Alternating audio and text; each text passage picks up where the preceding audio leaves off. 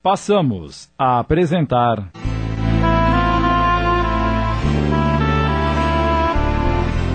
Aprendendo a Amar, uma adaptação de Sidney Carbone.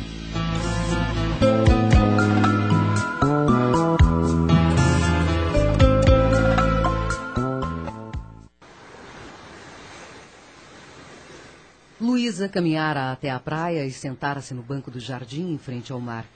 Precisava pensar um pouco. Afinal de contas, voltar para casa com mais um resultado negativo no teste de gravidez seria difícil. Ainda me soa nos ouvidos as palavras do Dr. Armando.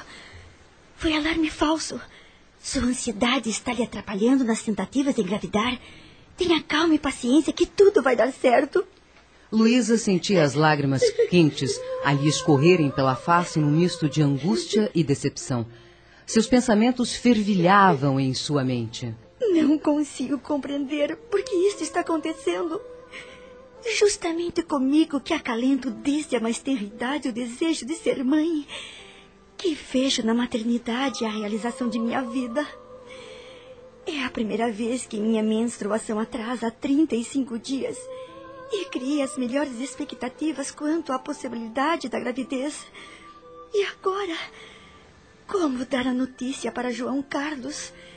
Ele também sonha com a oportunidade de ser pai.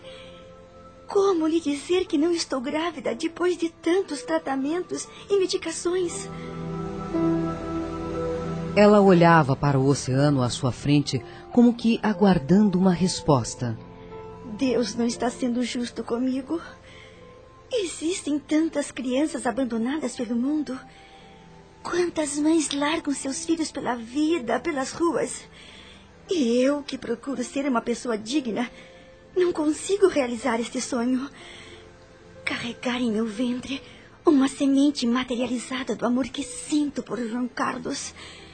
Sete anos de casada. Todos os tratamentos possíveis já tentei e nada. A resposta é sempre a mesma. Você é uma pessoa saudável. Tenha paciência. Seu marido também é saudável. Controle a sua ansiedade e esqueça-se do assunto. Deixe que as coisas caminhem com naturalidade. Ai, médicos não sabem de nada. Não ser mãe é como um pomar sem frutas, o pão sem fermento, o amor sem paz. Enquanto Luísa se desesperava, não percebia que a seu lado encontrava-se uma singela entidade espiritual que tentava transmitir-lhe pensamentos de refazimento, repetindo frases de suerguimento moral para tentar acalmar nossa irmã em desarmonia. Com carinho, colocava sua destra sobre o córtex cerebral da moça, irradiando e tênue luz que dissipava pouco a pouco os fluidos acinzentados emitidos da mente em desequilíbrio da candidata à missão materna. Luísa suspirou profundamente e, sem compreender muito bem o que acontecia, desviou sua atenção para a beleza do oceano, permitindo dessa forma que as vibrações saudáveis a envolvessem. Sem saber de onde vinha aquela força, foi se acalmando e harmonizando sua tela mental. Instantes depois, levantou-se e seguiu até a areia da praia. Tirou as sandálias e deixou que seus pés recebessem o carinho das pequenas ondas que chegavam até a beirada. Tentava pensar em como iria dizer a João Carlos sobre mais uma tentativa fracassada.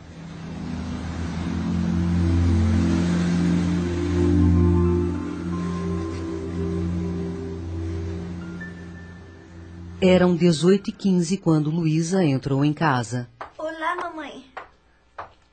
Dona Rúbia, que a aguardava com preocupação, percebeu no semblante da filha a decepção estampada, além dos olhos vermelhos que denunciavam que ela havia chorado, e preferiu não perguntar nada sobre a consulta médica. Tentou apenas ser gentil, respondendo: Olá, querida. Quer tomar um chá? Não, estou com um pouco de dor de cabeça. Vou tomar um banho e me deitar até a hora do João Carlos chegar. Quer que a chame? Quero sim, mãe. Rúbia Humilde lidadora da causa espírita e conhecedora das leis de causa e efeito que regem a vida na Terra, procurou direcionar sua mente para uma prece fervorosa em benefício do lar da filha querida.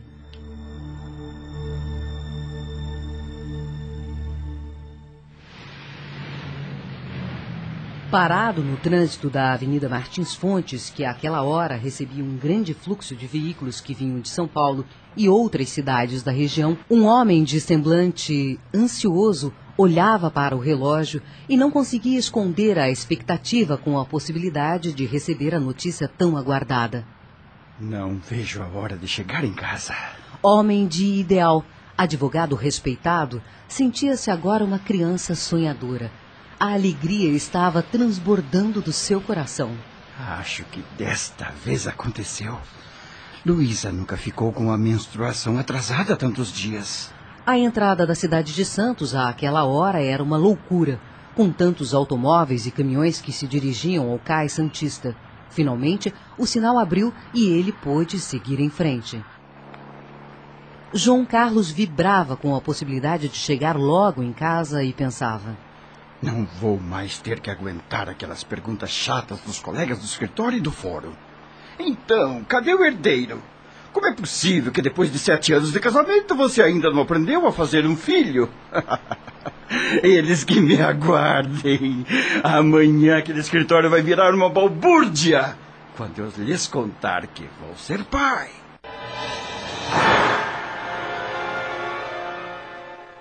que vou fazer agora diante de mais um teste negativo? Como vou dizer isso ao meu querido João Carlos? Por que tenho que passar por isto, meu Deus? Com esses pensamentos, Luísa adormeceu e passou a sonhar. O sonho era o mesmo que já tivera em outras oportunidades. Via-se rodeada de crianças que lhe puxavam o vestido em desespero e gritavam. Em aflição, Luísa não entendia. Olhava à sua volta e via duas jovens que riam em gargalhadas dementadas, demonstrando profunda perturbação no olhar.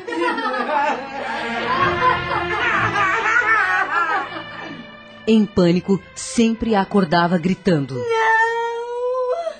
Com aquele quadro de horror estampado em sua mente. Meu Deus! Será que estou ficando louca? Estamos apresentando. Aprendendo a Amar. Voltamos a apresentar Aprendendo a Amar, uma adaptação de Sidney Carbone.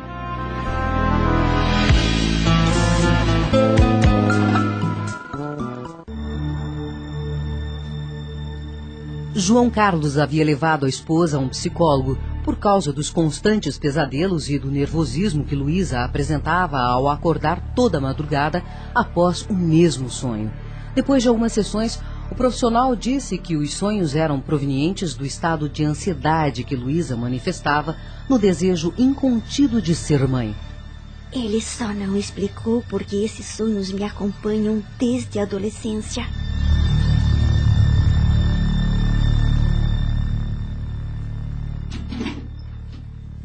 Noite. Boa noite. E então, dona Rúbia, como foi a consulta? Luiz está bem? Ai, tenha paciência, João Carlos. Parece que ainda não foi desta vez que Luísa engravidou. Ah. Uh, onde está ela? No quarto.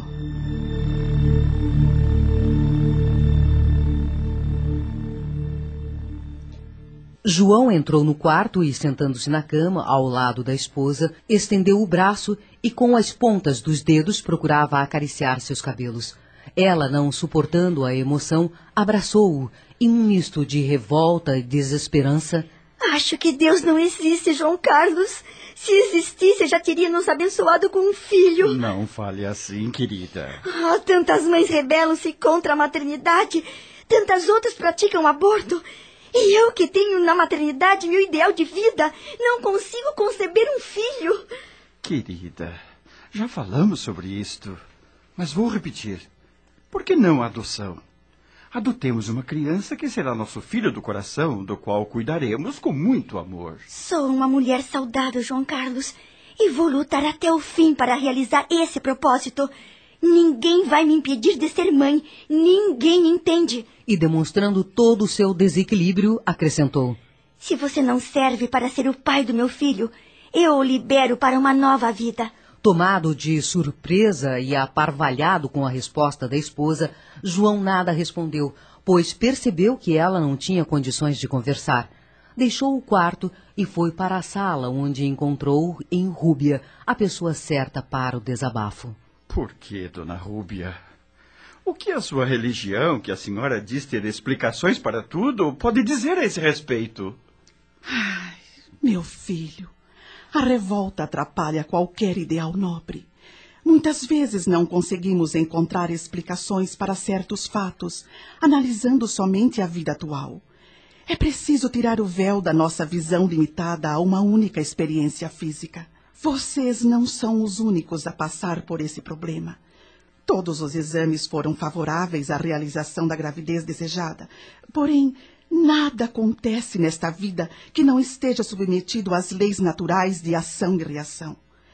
Se vocês são pessoas saudáveis e em nossas famílias não se encontram casos de infertilidade ou qualquer outra patologia, devemos nos reportar a uma causa anterior a, a esta vida. Tudo deve servir como aprendizado para a alma que estagia nesta escola chamada Terra. Portanto, querido João, acredito que essa demora em engravidar tem uma explicação espiritual que você precisa compreender. Não devemos nos queixar e nem nos conformar, mas, acima de tudo, procuremos buscar entendimento das leis naturais para respeitá-las e compreendê-las. Enquanto falava, Rúbia era amparada por amigos espirituais que lhe inspiravam palavras de consolo e esclarecimento para o genro, que, surpreendido, ouvia tudo, com muita sede de compreender os graves problemas que envolvem o espírito encarnado em aprendizado no planeta. Fazendo uma pausa e sentindo em seu psiquismo a presença das entidades amigas, Rúbia prosseguiu. Nada acontece por acaso. Você e Luísa têm compromissos assumidos com o plano espiritual e devem tentar de todas as formas reunir forças, buscar compreensão e prosseguir no seu aprendizado. E não se esqueça que Deus não castiga ninguém. Ele nos ama. Suas leis naturais não punem, antes educam.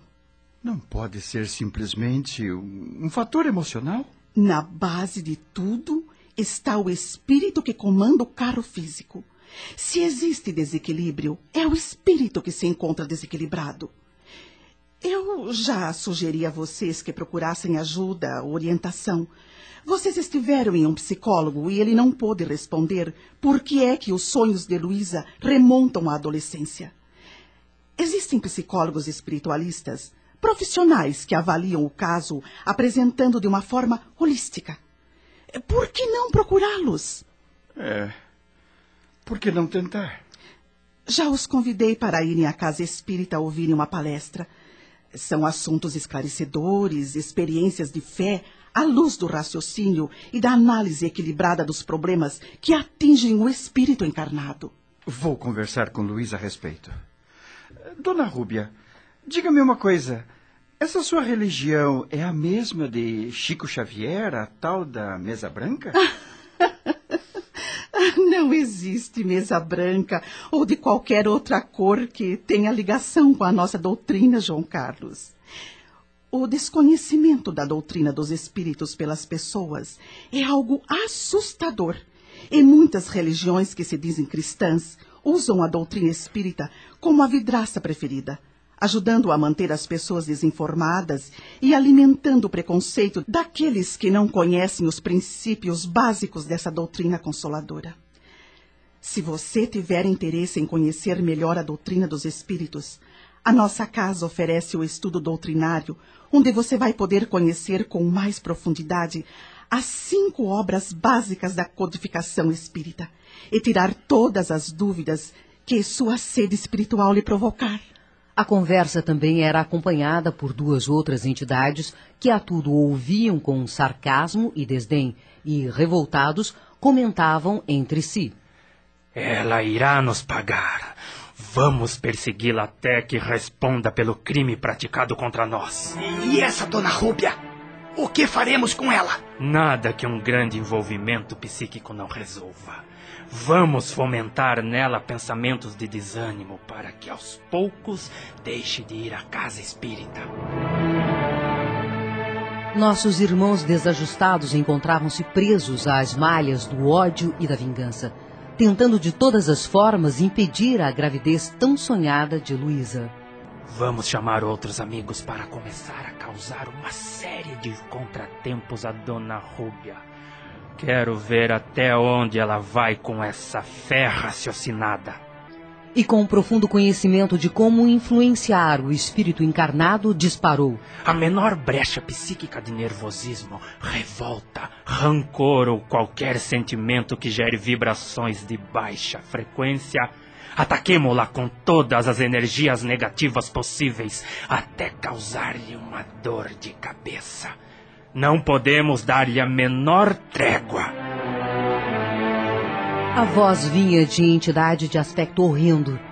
O seu corpo perispiritual encontrava-se disforme pela permanência constante em faixa de pensamentos menos felizes. Seu nome era Augusto. Seu companheiro de desdita chamava-se Abelardo.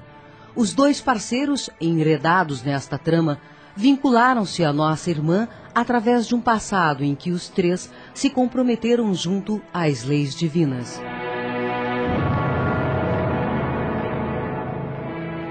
Em uma vida pretérita, Luísa, Augusto e Abelardo eram companheiros inseparáveis. Luísa, com conhecimentos profundos sobre manipulação de ervas e rústicos conhecimentos medicinais, juntamente com esses companheiros, atendia mulheres equivocadas que, por acidente, acabavam ficando grávidas, através de relações inconfessáveis, adultérios e tramas das mais diversas envolvendo sexo e interesses escusos. Ela, juntamente com os parceiros de desajuste, vendia seus serviços para as moças que eram surpreendidas pela gravidez indesejada. Fique tranquila, moça. Se tiver o dinheiro que lhe pedi, vai ficar livre desse incômodo hoje mesmo. Acabamos de apresentar. Aprendendo a Amar. Obra do Espírito Batuíra, psicografada por Adeilson Sales em 10 capítulos. Uma adaptação de Sidney Carbone.